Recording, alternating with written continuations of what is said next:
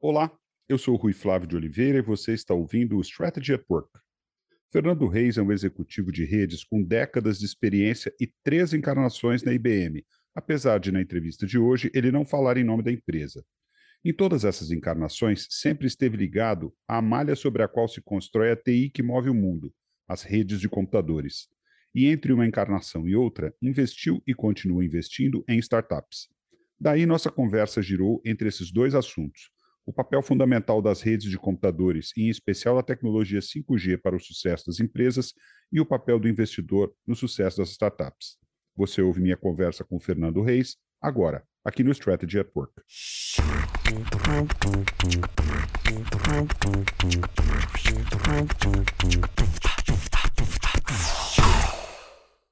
Olá, Fernando Reis. Seja muito bem-vindo ao Strategy at Work. Obrigado, Rui. É um prazer estar aqui com vocês. Você passou por várias iterações da gestão de redes, sistemas, serviços, nessas várias décadas que eu conheço você.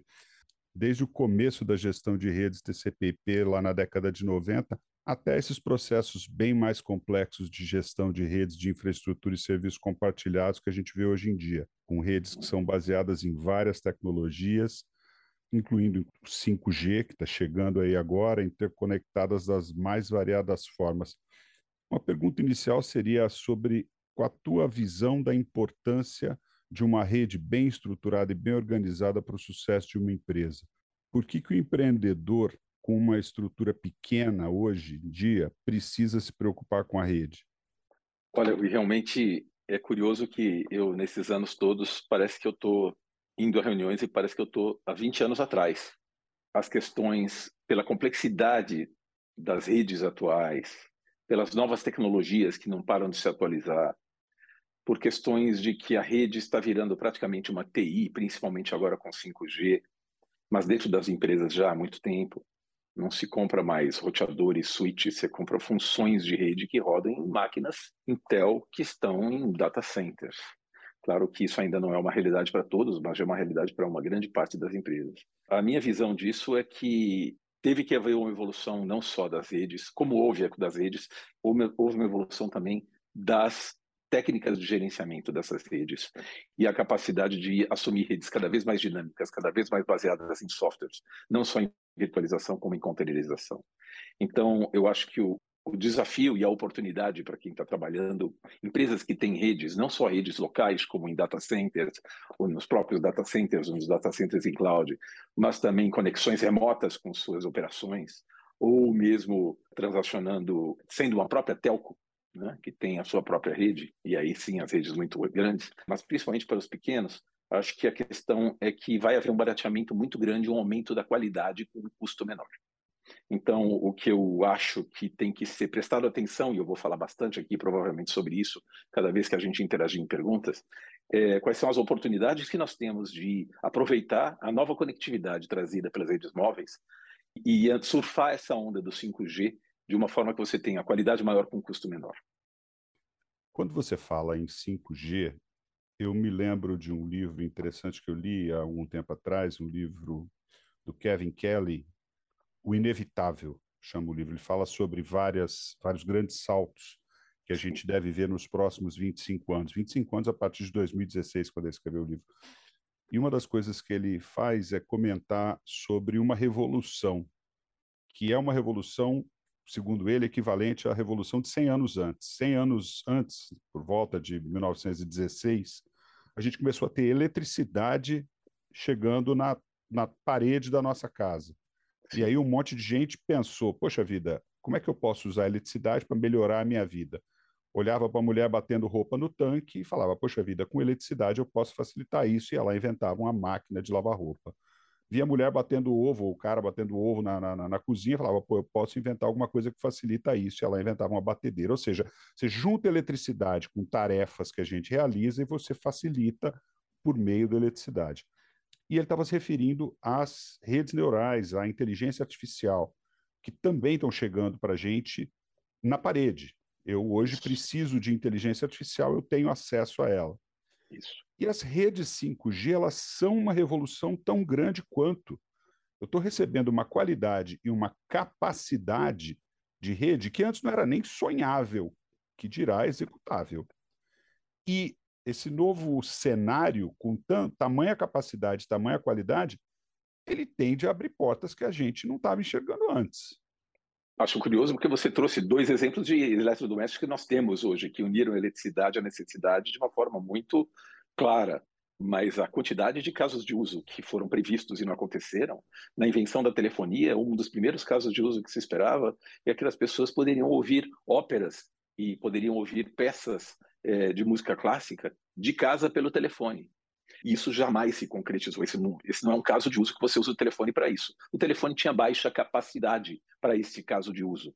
E esse caso de uso é um dos casos de uso que é possível hoje, e mesmo no 4G, mas obviamente no 5G com uma qualidade estereofônica de altíssimo nível, Dolby, digital, imagem, vários lugares que você pode estar sentado naquele momento. Um dos casos de 5G que se venda são lugares no estádio de futebol que você quer assistir o jogo. Eu quero começar a assistir o jogo atrás de um gol, mas eu quero terminar assistindo do outro lado do gol. Eu posso comprar uma cadeira de um lado, uma cadeira do outro. As cadeiras são virtuais.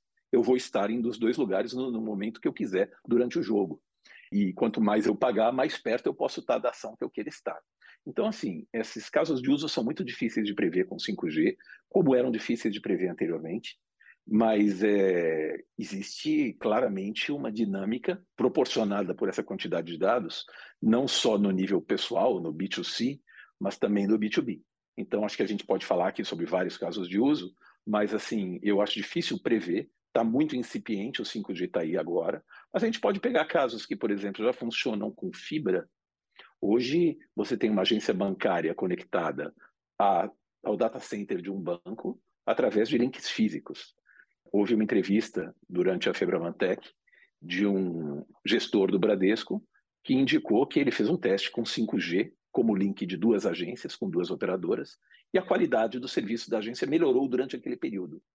Ou seja, quem diria que, na verdade, um dia um link móvel ia poder ter mais confiabilidade que um link de tecnologia fixa, então, aquelas coisas que já se falava no passado, o que era fixo, o que era tinha fio virou sem fio, o que era com fio virou virou o que era sem fio virou com fio. TV é cabo hoje e o telefone não tem fio. E é exatamente o contrário do que tinha no passado. Eu acho que o 5G proporciona uma nova revolução desse tipo também.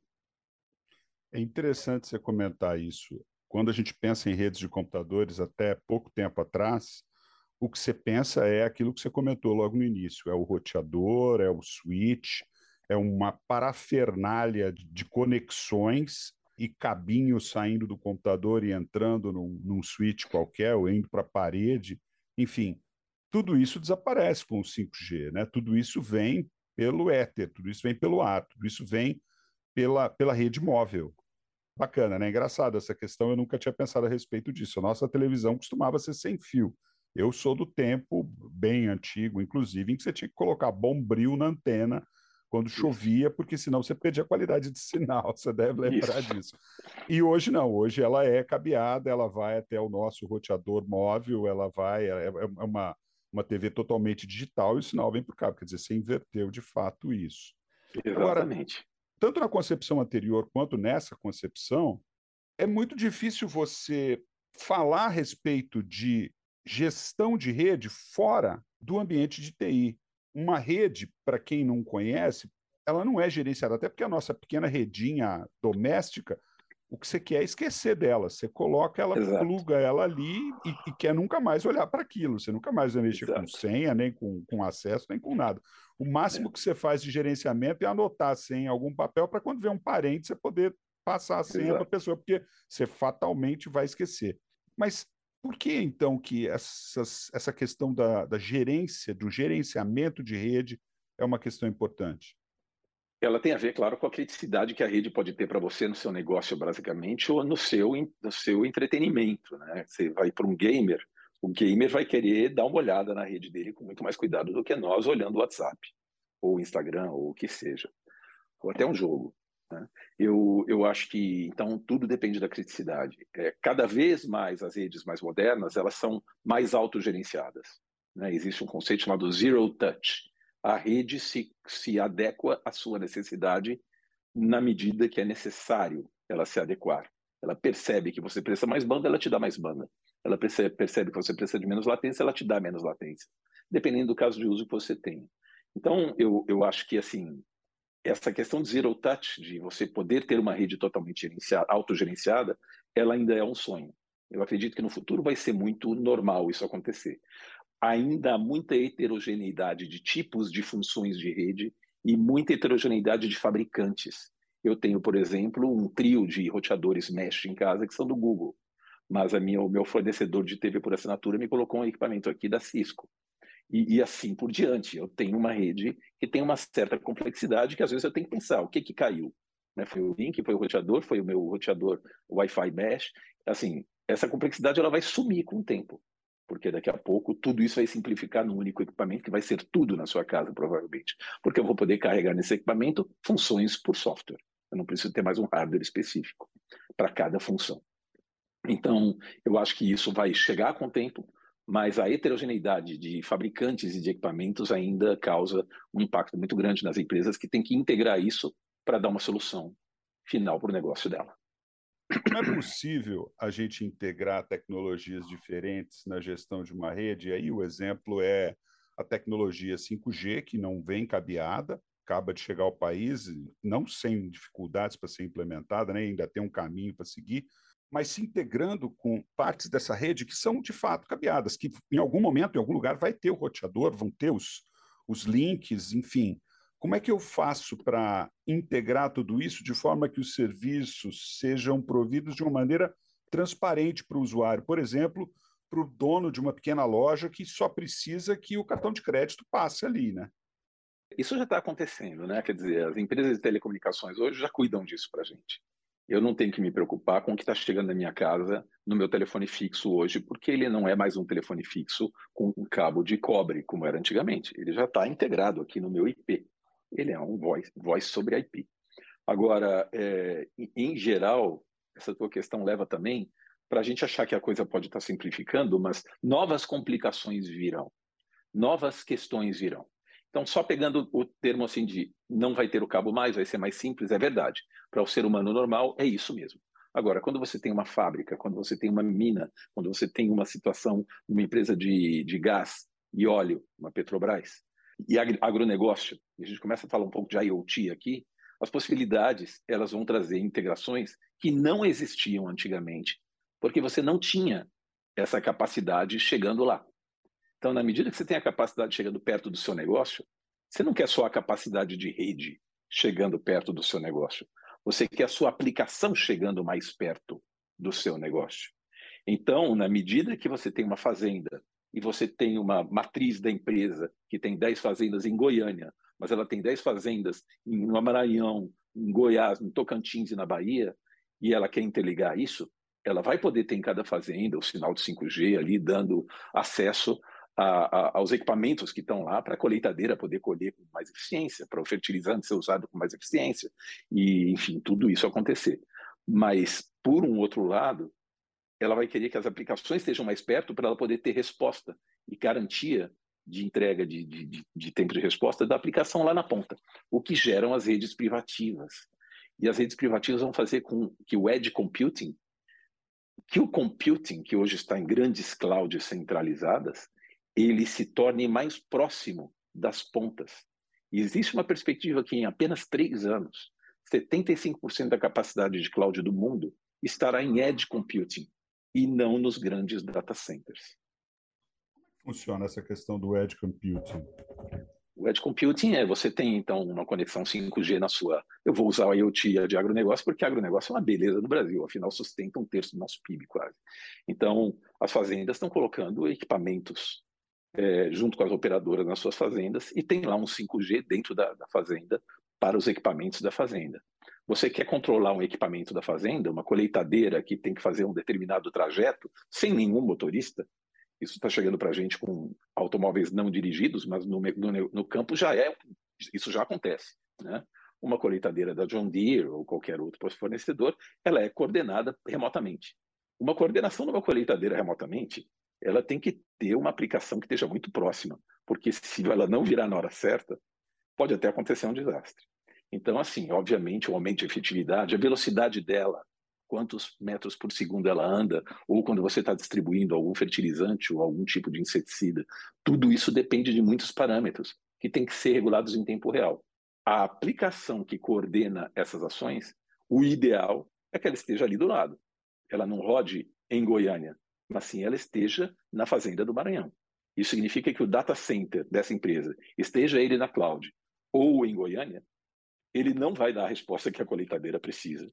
Então, parte desse software vai ser escrito. Aqui tem uma oportunidade gigante para as empresas de startups nessas tecnologias de agronegócio, para poderem controlar os drones, as colheitadeiras, os, os distribuidores de inseticida, de sementes, de uma forma real-time, com aplicação distribuída. Na verdade, vai haver uma nova distribuição de computação. Começamos lá com o mainframe, que era totalmente centralizado, e você tinha um terminal burro. O terminal burro virou um PC, que passou a ter inteligência na ponta. Aí tivemos os Excels e os Words, os PowerPoints e tudo que nos ajuda hoje. Mas hoje, você tem o Google, a, a rede da, da Microsoft ou da Amazon, você usa um Excel remoto, que permite trabalho compartilhado de uma forma muito mais efetiva do que 10 Excels em paralelo. E agora está voltando a descentralizar e jogar uma parte da aplicação crítica para o negócio em termos de tempo real mais perto do cliente, seja para um usuário de gaming, seja para uma fazenda, para uma indústria. Ou seja, se eu estou usando um Excel, para usar o seu exemplo, eu estou usando uma aplicação que a quantidade de dados que eu estou trocando com ela, ela é baixa o suficiente para que, se ela estiver bem distante de mim, eu consigo trabalhar. Eu consigo instanciar alguma coisinha pequena no meu computador para trabalho local, mas as trocas de dados elas são pequenas. Aí fica tudo lá na nuvem. À medida que essa criticidade, essa quantidade, esse volume de dados passa a ser maior e a criticidade dessa comunicação passa a aumentar, porque afinal de contas eu não posso correr o risco de um, uma interrupção de sinal no meio do caminho, fazer com que a colheitadeira que tiver, devesse virar para a direita, ela continua indo para frente, ela rompe uma cerca e vai embora. Quer dizer, é muito crítico que isso não é. aconteça em hipótese alguma. Eu trago parte desse processamento para mais perto, que eu garanto que a, a, o tempo de resposta é menor e eu consigo ter algumas garantias aí de comunicação e essa comunicação mais menos crítica ela pode acontecer com a nuvem. É alguma coisa nesse nível, né? Exatamente isso, exatamente isso. Acho que a, a, o trabalho intenso de dados local, seja por questão de tempo real, seja por uma questão de inteligência artificial na ponta, esses controles de drones são uma característica muito grande. Tem muitas startups cuidando de drones na agricultura.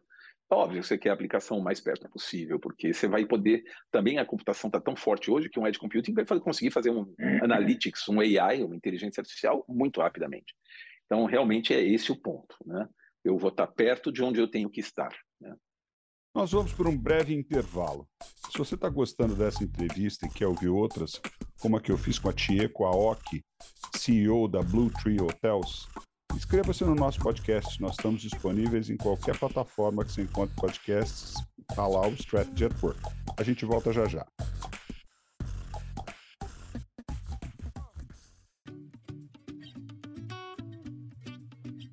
Pandemia não é mais o centro das atenções e o novo normal já chegou. E agora? Que estratégias usar para essa realidade que começa? Como entender e implementar os processos que permitam a empresa ser mais efetiva? Como posicionar produtos, serviços e mesmo a marca para aproveitar as oportunidades que essa nova realidade traz?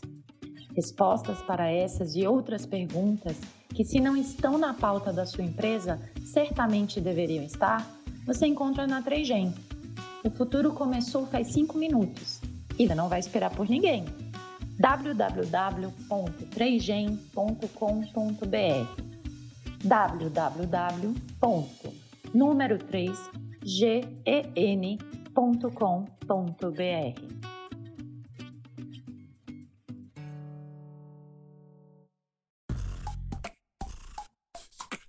Estamos de volta com Fernando Reis. Outro chapéu profissional que você usa é o de investidor anjo, com participação na Toda Lição, uma organização que provê e-learning por meio de uma plataforma digital. A gente fala muito aqui a respeito de investimento, a gente fala muito a respeito de empreendedorismo. A figura do investidor anjo ela é relativamente recente aqui no cenário brasileiro, com várias startups buscando hoje acesso a investimento, sem que a maioria tenha a, a solidez, vamos dizer, que é demandada pelas instituições financeiras. Nesse cenário, qual é o papel do investidor anjo e quais os riscos e benefícios que estão envolvidos nessa atuação? É muito curioso ver que o papel do investidor anjo, pelo menos no meu ponto de vista, ele ficou mais crítico agora, que as startups têm que dar resultado muito rapidamente. Não está mais aceito que a sua startup, seja ela uma grande startup, seja ela uma pequena, não dê resultados positivos, não, não logo no MVP, mas logo depois dele. E isso estava até pouco tempo atrás, a quantidade de dinheiro disponível no mundo, antes da pandemia, era gigante, inclusive durante a pandemia, para financiar startups por tempo maior do que realmente ela talvez devesse ser oferecida esse tipo de crédito. Então, assim, o crédito diminuiu para as startups, as startups têm que dar retorno mais rápido. E o investidor anjo ainda tem essa paciência de ter um sonho e participar de um sonho. Então, eu acho que quando você procura investidor anjo, você tem que falar no coração dele. O, é claro que no bolso também, mas é, ele está ainda mais nessa área de educação, né, Rui? É uma coisa que ela pega, pelo menos para mim, é, eu estudava em escola pública nos anos 70 e eu tive uma formação excelente dessa minha fase do ginásio. E isso me proporcionou ir para segundo grau, faculdade, tudo de uma forma muito tranquila. E eu não vejo mais isso acontecendo. Então, esse tema de educação voltada aos gaps de aprendizagem que existem hoje, ele me tocou muito fundo. E eu, obviamente, meu investimento aí tem interesse realmente em ter uma empresa em produção, apesar das dificuldades que a gente tem com startup no Brasil, mas, ao mesmo tempo, ele é um tema que me fala no coração. A gente fala muito sobre empreendedorismo aqui no Strategy at Work, mas raramente a gente aborda questões desse outro lado do balcão. Isso é, a gente fala sobre o lado do empreendedor e muitas vezes também a gente aborda o lado do mercado, mas o lado do investidor é fundamental no cenário das startups. O que, que o investidor anjo busca, já que você fala que tem que falar no coração dele, né? numa startup? O que faz com que esse investidor se anime a investir e o que faz com que ele saia correndo? A animação, pelo menos no meu caso de investidor anjo, como foi no lado da educação, ela está muito na paixão. É óbvio que a gente olha o, o retorno de investimento e tudo que isso que está todo mundo acostumado e qual o tempo que a empresa vai levar para poder trazer esse resultado, o mercado potencial, enfim, capacidade de ser da empresa ser adquirida no futuro, tudo isso faz parte. Eu acho que é um misto, tá? Eu acho que quando você fala com o investidor anjo, a parte simplesmente lógica e financeira, ela tem, ela é base, ela tem que estar lá. É, ela pode estar até um pouco precisando de maturidade. O investidor anjo tem paciência de ensinar para quem está com a startup fazer um bom projeto. Mas é, então isso é base. Tem que ter um plano que vai dar resultado. E o investidor anjo não deixa de ser um investidor, então ele vai investir em 10 negócios para ter sucesso em pelo menos dois, um ou dois, para poder ter retorno no futuro. Mas eu acho que esse outro lado da paixão é ele entender que realmente ele, ele, ele, ele pessoalmente se anima com aquela ideia. Essa ideia toca no coração dele. Então, dos investidores anjos que eu tenho conversado, são investidores que atuam em empresas ou investem em empresas que eles gostam do que aquela empresa faz, de que aquilo fala para eles alguma coisa, de que eles entendem que aquilo é importante para o país, para a juventude, para qualquer coisa que os anime. Então, eu acho que isso é uma coisa que eu daria como feedback meu para outras empresas que procuram investidores anjo, entender os interesses de cada pessoa que eles estão procurando para investir. É, eu tenho um interesse em educação muito forte, então uma empresa que venha falar de educação comigo faz todo sentido. Se vier falar de agronegócio, eu também tenho meus interesses profissionais nesse lado, obviamente eu olharia com todo interesse, porque eu entendo que isso vai ter um grande boom, e eu acho que o país tem esse papel no mundo, mas também fala para mim. Se for reflorestamento, nossa, eu, se puder falar com o Sebastião Salgado 10 horas sobre reflorestamento, eu estou nessa e quero estar tá junto, e acho que isso é uma solução para muitas questões, inclusive a questão do carbono zero. Então, acho que tem esse ponto que eu te falei, que é do coração, e isso varia muito de pessoa para pessoa. Uma questão que os investidores costumam comentar é que, além da ideia ser boa, além da ideia ter que falar para o coração, tem o lado da capacidade de execução, ou seja, uma, uma avaliação muito séria a respeito da capacidade de execução daquele empreendedor que está buscando pelo investimento. Como é que você avalia a capacidade de execução para o investidor? Eu vejo isso de várias formas. A primeira é realmente o brilho dos olhos. É a, a pessoa ou as pessoas que estão criando esse produto. Elas estão ali porque também é um sonho delas, porque elas, elas não vão desistir, porque a coisa mais fácil de você ter uma startup, ao invés de pivotar, é desistir. E, e elas estão dispostas a pivotar em cada situação que aconteça. A própria Toda Lição passou. Pré-pandemia era um plano, na pandemia surgiu outro, e pós-pandemia ele está sendo readaptado. Então, é, é, essa capacidade de adaptação, essa vontade de fazer acontecer, ser um sonho deles também. E aí, por outro lado, ajudar como investidor anjo nos pontos que são os gaps deles. Que gaps eles têm aqui? É um gap de finanças, é um gap de administração, é um gap de gestão de projeto, é um gap de desenvolvimento de software. Quais são os gaps que eles têm que eu possa contribuir e que realmente somem valor para que a startup saia do outro lado? Eu quero de você duas opiniões o que, na sua visão, no cenário nacional, tem dado certo nesse ano e o que tem dado errado? Me apresenta aí um elemento de cada um desses dois tipos, na sua visão. O que tem dado certo nesse ano é dar resultados o mais rápido possível. Você, quando você fala que você está com um negócio na mão que pode dar resultados a curto prazo, com esse mundo em que o dinheiro está valendo menos e o custo do dinheiro está maior, ele é um ponto que, para mim, está dando certo estão dando certo as, as iniciativas que dão resultados de prazo menor. Né? Por exemplo, eu... me dá um exemplo de, de iniciativa de prazo menor que você tem visto funcionar. Uma que eu posso falar claramente é, por exemplo, nas questões de 5G. Ah, o 5G ele proporciona um, um, é muito recente, já está há três, quatro anos em mais de 70 países no mundo, no Brasil é bastante recente, mas está crescendo rapidamente. O 5G está sendo olhado por todas as empresas como uma capacidade deles diminuírem, aumentarem a eficiência operacional e diminuírem os custos muito rapidamente. Isso é, ele é pós-pandemia por uma questão que chegou agora o 5G, mas ele realmente traz uma, uma soluções que se aproveitam do 5G para aumentar o impacto, a eficiência operacional, desculpe, das empresas, elas são negociadas e vendidas em muito pouco tempo aqui no mercado brasileiro, aí no mundo também. E um exemplo lado, ah, desculpa, tá um outro exemplo. Isso. Ah, tá bom. O exemplo que está errado, eu já te falaria é, de, de, desse pensamento de longo prazo, né? Esse pensamento de que eu posso ter uma ideia que não se adequa a um momento imediato de resultados e que é um sonho muito grande. E eu, como investidor anjo, que olhava isso até com certo carinho no passado e diria: nossa, ele está tão adequado ao meu sonho, mas está tão longe do resultado. O esforço que eu vou ter que trazer aqui como investidor anjo para trazer isso para o negócio, para o dia a dia, vai ser muito grande. Isso, para mim, hoje deixou de fazer parte, não só investimento anjo, mas qualquer nível. Primeiro round, segundo round, terceiro round, ABC. Isso está sendo mal visto nesses últimos meses. Tem algum, algum exemplo de, de empreendimento que você tem visto dar errado por conta disso, por conta de resultados a mais longo prazo que não acabam não se concretizando dentro do período esperado?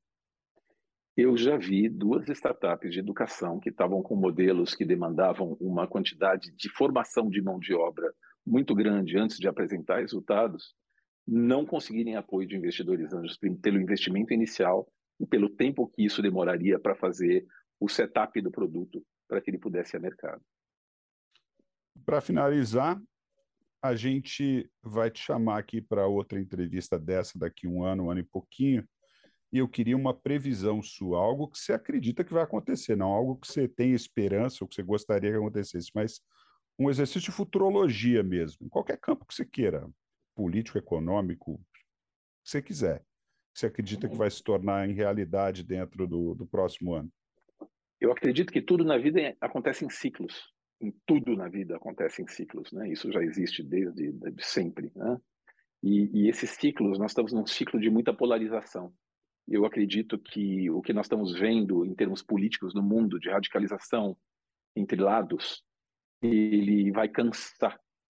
Isso vai começar a haver uma forma de ver da sociedade e isso se aplica muito à política, mas se aplica a muitas outras coisas, que a discussão radicalizada ela pode cansar. Cansar porque tudo cansa, porque é um ciclo também. E esse ciclo de radicalização ele vai se transformar talvez numa coisa que as pessoas se venham, se vejam mais próximas do problema e possam resolvê-los mais de mão dadas do que ficar tendo opiniões diferentes e discutindo sobre algo que não leva a lugar nenhum. Você está prevendo que a gente vai estar menos radicalizado no, no ano que vem. Isso é maravilhoso. Eu, tá aí uma que eu vou torcer muito para que seja realidade. Eu também. Fernando, muito obrigado pela sua participação. Foi bem bacana essa conversa. Um prazer, Rui. Estou aqui à disposição. Vamos falar daqui a um ano, certamente.